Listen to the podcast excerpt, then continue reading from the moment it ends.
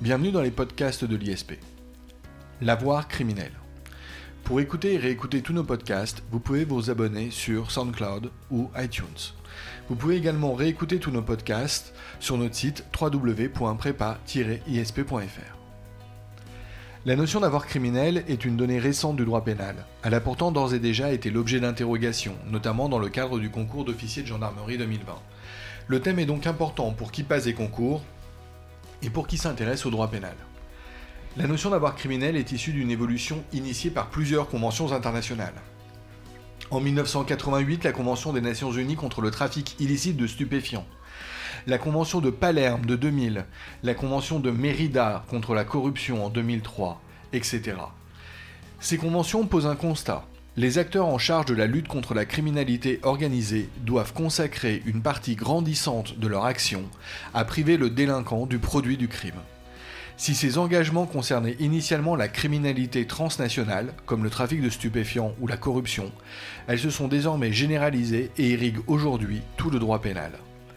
Priver le délinquant du produit du crime afin de garantir que le crime ne paye pas.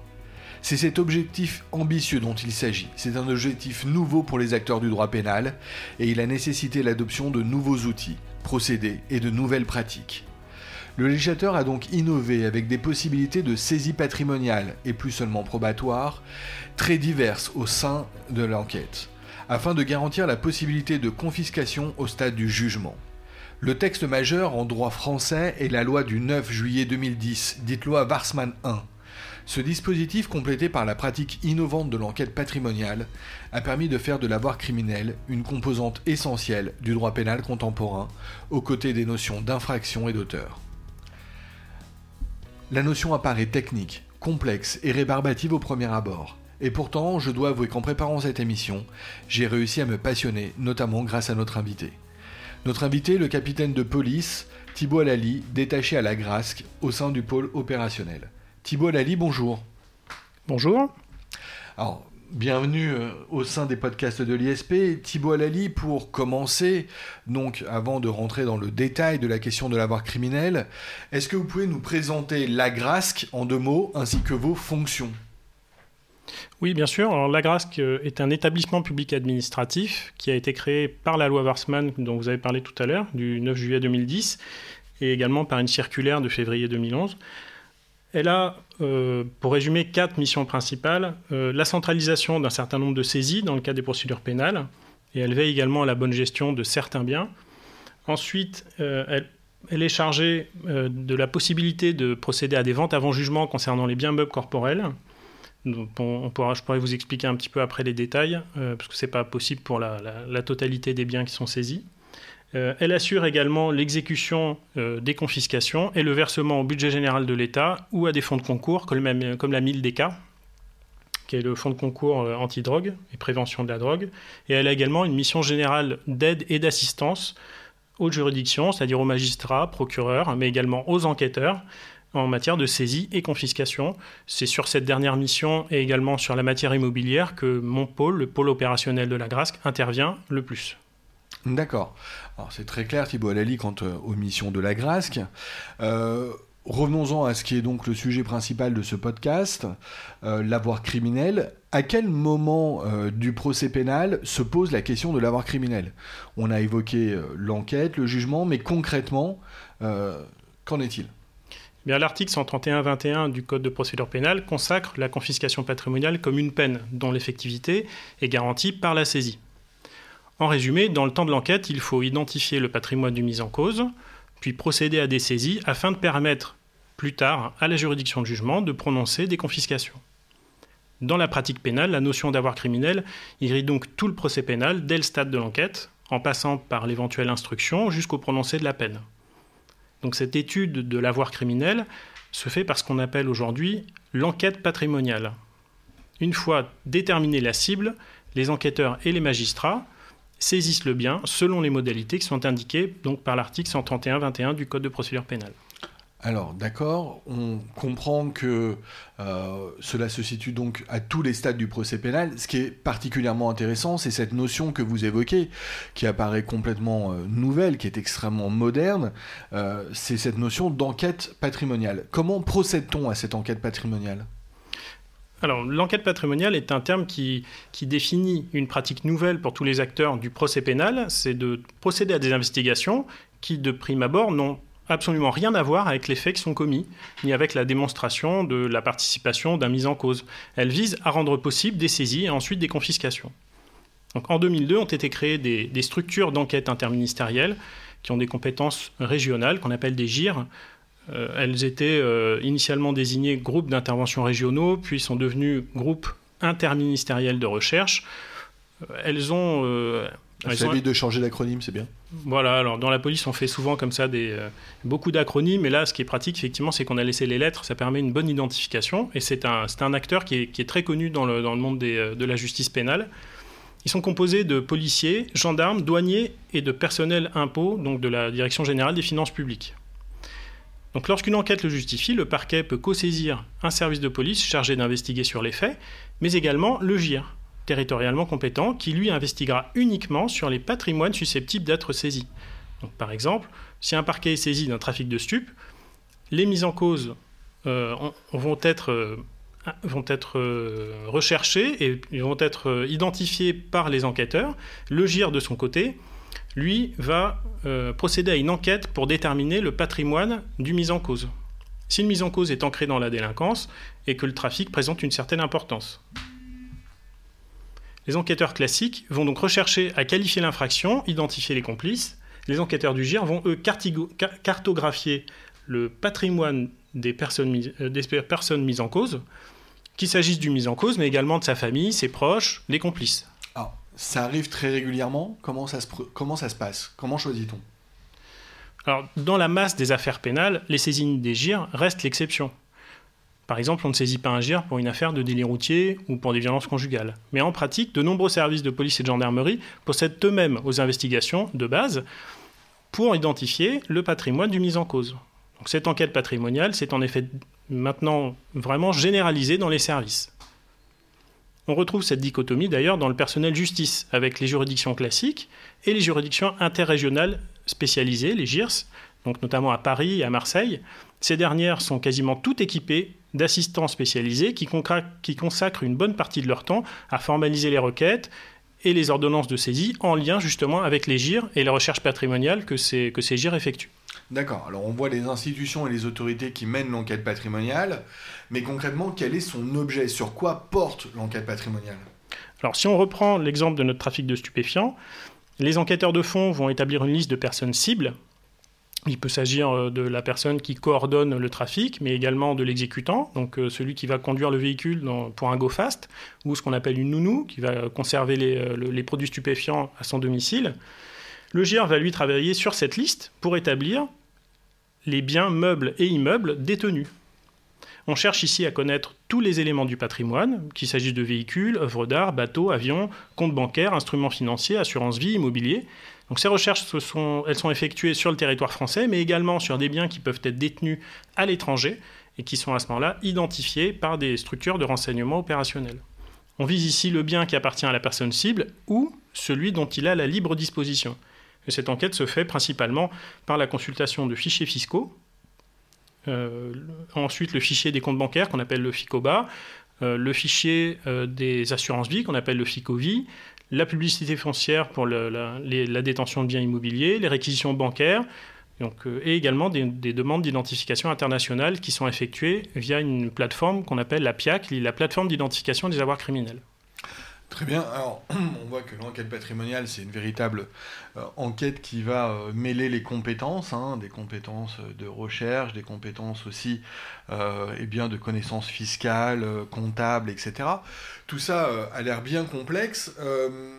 une question, à quoi aboutit-elle cette enquête patrimoniale? Est-ce que ça aboutit nécessairement eh bien, à une saisie du bien? Et sur quel fondement est-ce que l'on peut saisir les biens des personnes euh, soumise à l'enquête alors vous posez deux, questions qui sont euh, très pertinentes. La première, c'est de savoir si une identification aboutit nécessairement à une saisie. Euh, la réponse est non, puisqu'il reste dans la majorité des cas la saisie est de la compétence d'un magistrat, qu'il s'agit du juge d'instruction ou du juge des libertés de la détention, et c'est de sa compétence d'ordonner ou non cette saisie. Donc il y a évidemment des exceptions. Euh, je pense aux biens meubles corporels pour lesquels euh, les officiers de police judiciaire peuvent saisir eux-mêmes d'initiative et euh, ils ont plus de liberté là-dessus. Sur les fondements sur lesquels on peut saisir un bien, ils sont indiqués et listés par l'article 131-21 du Code de procédure pénale, en sachant que donc, cet article précise que l'on peut saisir tout ce qui est confiscable. Et on peut confisquer pour toute infraction punie d'au moins un an d'emprisonnement, ou encore si la loi le prévoit pour cette infraction de manière spécifique. Donc ces fondements, je vais essayer de vous les exposer assez rapidement. Euh, je vous indique qu'ils sont cumulables entre eux sur le principe, sauf s'il y a une contradiction évidente sur, le, sur leur fondement. Il existe deux grandes familles de fondements, celles qui sont rattachées à l'infraction et celles qui sont non rattachées à l'infraction, qui en sont indépendantes. On peut ainsi saisir l'objet, l'instrument ou le produit direct ou indirect de l'infraction. Et en lien avec ces notions, mais en lien qui est un petit peu plus distendu, on peut également saisir en valeur du produit ou de l'instrument de l'infraction. Par exemple, pour une escroquerie qui a généré un produit de 100 000 euros, vous pourrez saisir en valeur tout bien à concurrence de cette somme, peu importe que le bien ait été acquis avant, pendant, après la période de prévention, qu'il ait été acquis avec des fonds illicites ou non. La loi de 2010, euh, la loi Warsmann, a également prévu deux autres dispositifs particulièrement offensifs qui permettent la saisie des biens qui n'ont aucun rapport avec l'infraction. Je vous précise que ces deux cas, ces deux dispositifs ne sont pas, euh, ne sont pas, adoptés de manière générale dans les législations européennes et les législations européennes nous les envient particulièrement. L'alinéa 5 d'abord du 131-21 précise que pour toute infraction punie d'au moins de 5 ans et ayant procuré un profit euh, direct ou indirect, on peut saisir tout bien pour lequel le mis en cause, invité à s'expliquer, n'a pas pu justifier de l'origine des fonds. Et enfin, l'alinéa 6, lui, est une arme euh, qui est, particulièrement puissante, puisque pour une série d'infractions qu'il prévoit, comme le trafic de stupéfiants, le proxénétisme, l'association de malfaiteurs ou le blanchiment, la saisie de tout élément de patrimoine est possible. On peut confisquer tout ou partie du patrimoine. Ici, c'est la gravité de l'infraction qui finalement va justifier à elle seule la saisie, puis la confiscation. Il n'y a plus aucune référence à un produit, à un instrument, à, l'infraction. Il y a une infraction, et le fait même qu'on enquête sur cette infraction et qu'elle soit commise justifie en elle-même la saisie et la confiscation.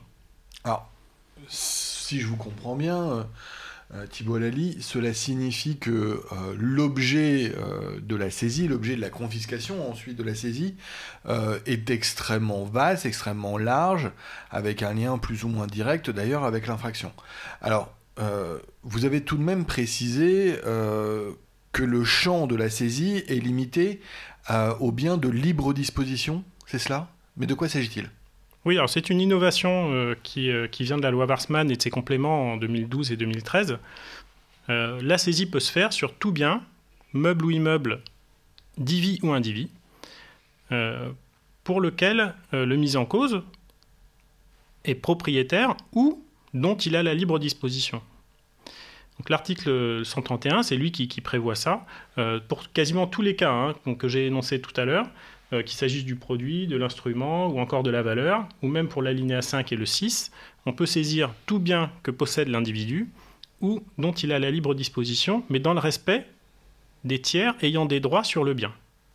Cette libre disposition n'est pas définie dans les textes ou dans la jurisprudence, qui renvoie systématiquement à l'appréciation souveraine des juges du fond. La pratique amène à considérer la libre disposition comme une possession ou un contrôle économique sur un bien, c'est comme une propriété de fait. Cette libre disposition s'accompagne d'une réflexion importante sur le tiers de bonne foi. Si cette bonne foi est présumée, elle peut être renversée par la preuve d'un degré de connaissance des faits par le tiers, ou encore par le fait qu'il ne soit rentré en propriété que pour servir de prête-nom. C'est le cas par exemple d'une donation-partage d'un bien immobilier pour laquelle le donateur a conservé de fait les droits inhérents à la qualité de propriétaire, comme l'usage exclusif, le non-paiement des loyers, le paiement, le paiement des charges. et il a en même temps participé activement au financement de l'acquisition des donataires. On retrouvera également ce type de réflexion pour les personnes morales, et principalement cela vise les sociétés civiles immobilières qui souvent servent d'écran fiscalement, mais également euh, en matière pénale, on, essaie de, combattre justement cette organisation frauduleuse des avoirs criminels par les délinquants, souvent en matière de stupéfiants, qui mettent des biens immobiliers soit au nom d'un tiers, leur, leur, mère ou leur père, que sais-je, ou encore d'une société civile immobilière, dont de prime abord, euh, on peut penser qu'elle constitue un écran efficace. Le dispositif aujourd'hui de la loi Warsman démontre que ça n'est pas le cas. Oui, la loi Warsman 1 a prévu que toutes ces sociétés fictives qui étaient créées euh, en fraude des droits des tiers ou encore dans le cadre et bien euh, d'une infraction euh, devait être considéré comme nul. Euh, Thibault Lally, avançons, on commence à envisager avec beaucoup plus de clarté ce qu'est l'avoir criminel, ce qu'est son objet.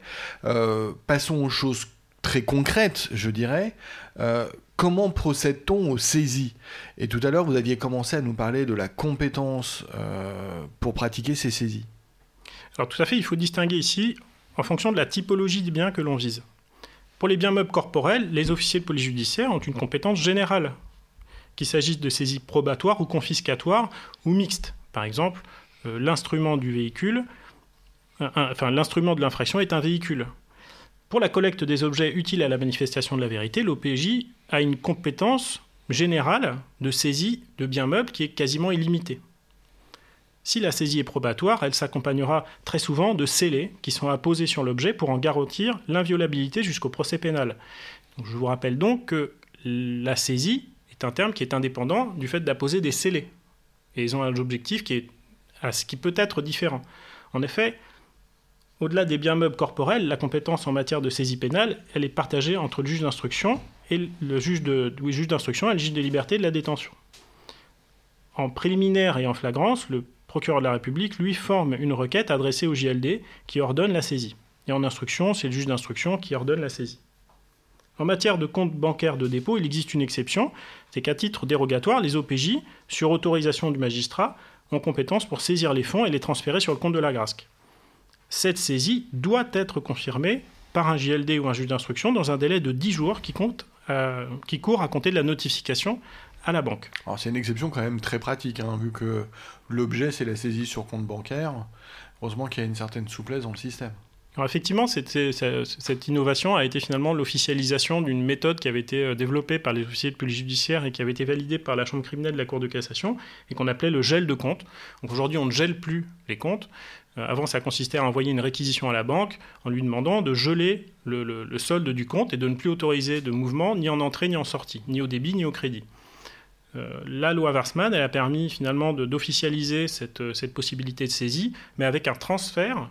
Donc pour les comptes de dépôt, on transfère les sommes inscrites au crédit du compte sur le compte de la GRASC compte qui était euh, ouvert euh, à la Caisse des dépôts et consignations. Je vous ai interrompu, vous étiez dans la liste des exceptions. Donc la première, c'est en matière de compte bancaire et de dépôt. Il y a d'autres exceptions?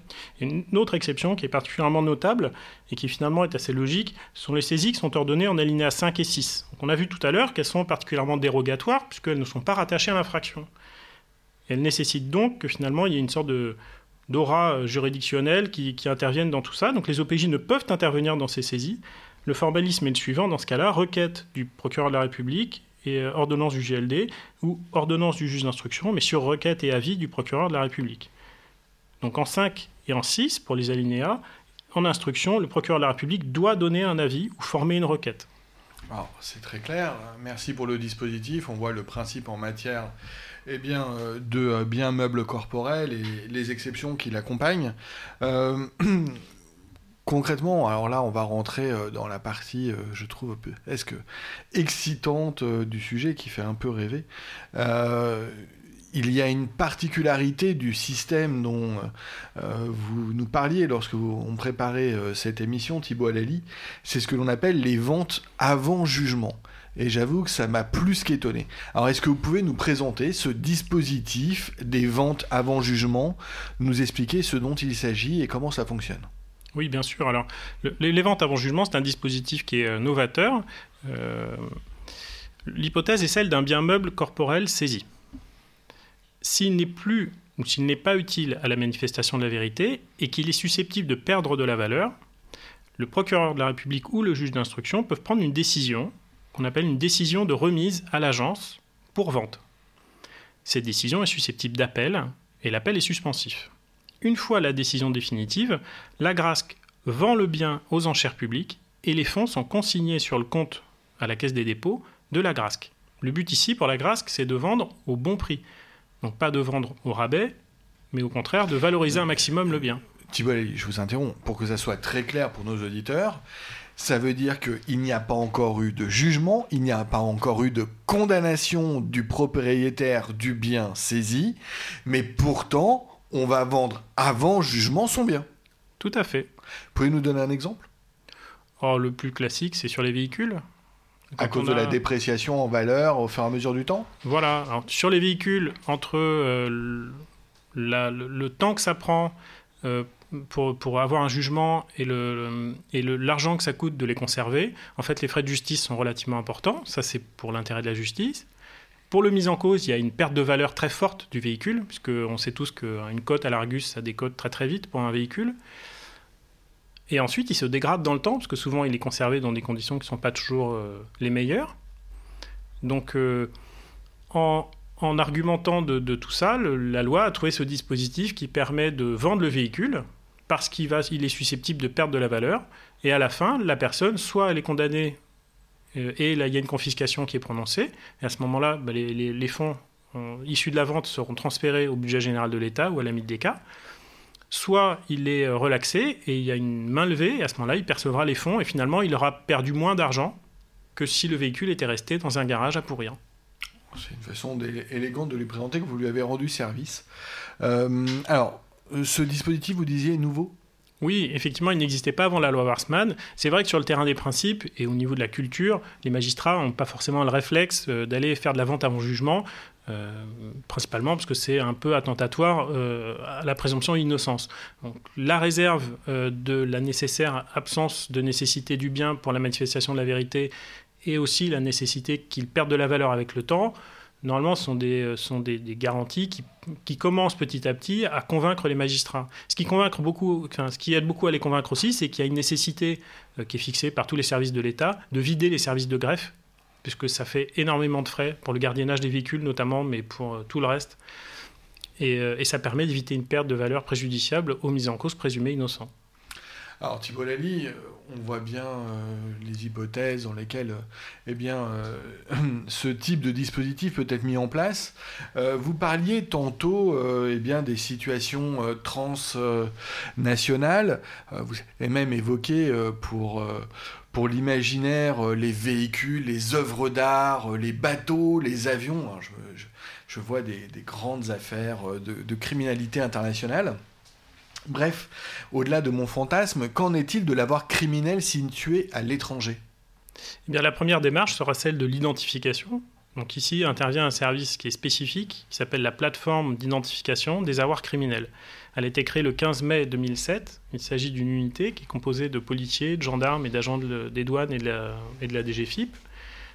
Elle est intégrée et elle dépend aujourd'hui encore de la direction centrale de la police judiciaire. Elle a pour but d'aider les enquêteurs français à identifier les biens détenus à l'étranger. Donc une fois la demande reçue, la PIAC active ses réseaux de coopération policière, donc il y en a en Europe, mais également en Amérique latine, aux États-Unis, en Asie, etc. La PIAC peut également être saisie par les PIAC étrangères pour procéder à des recherches sur le territoire français. Une fois l'avoir criminel identifié, une saisie est ordonnée.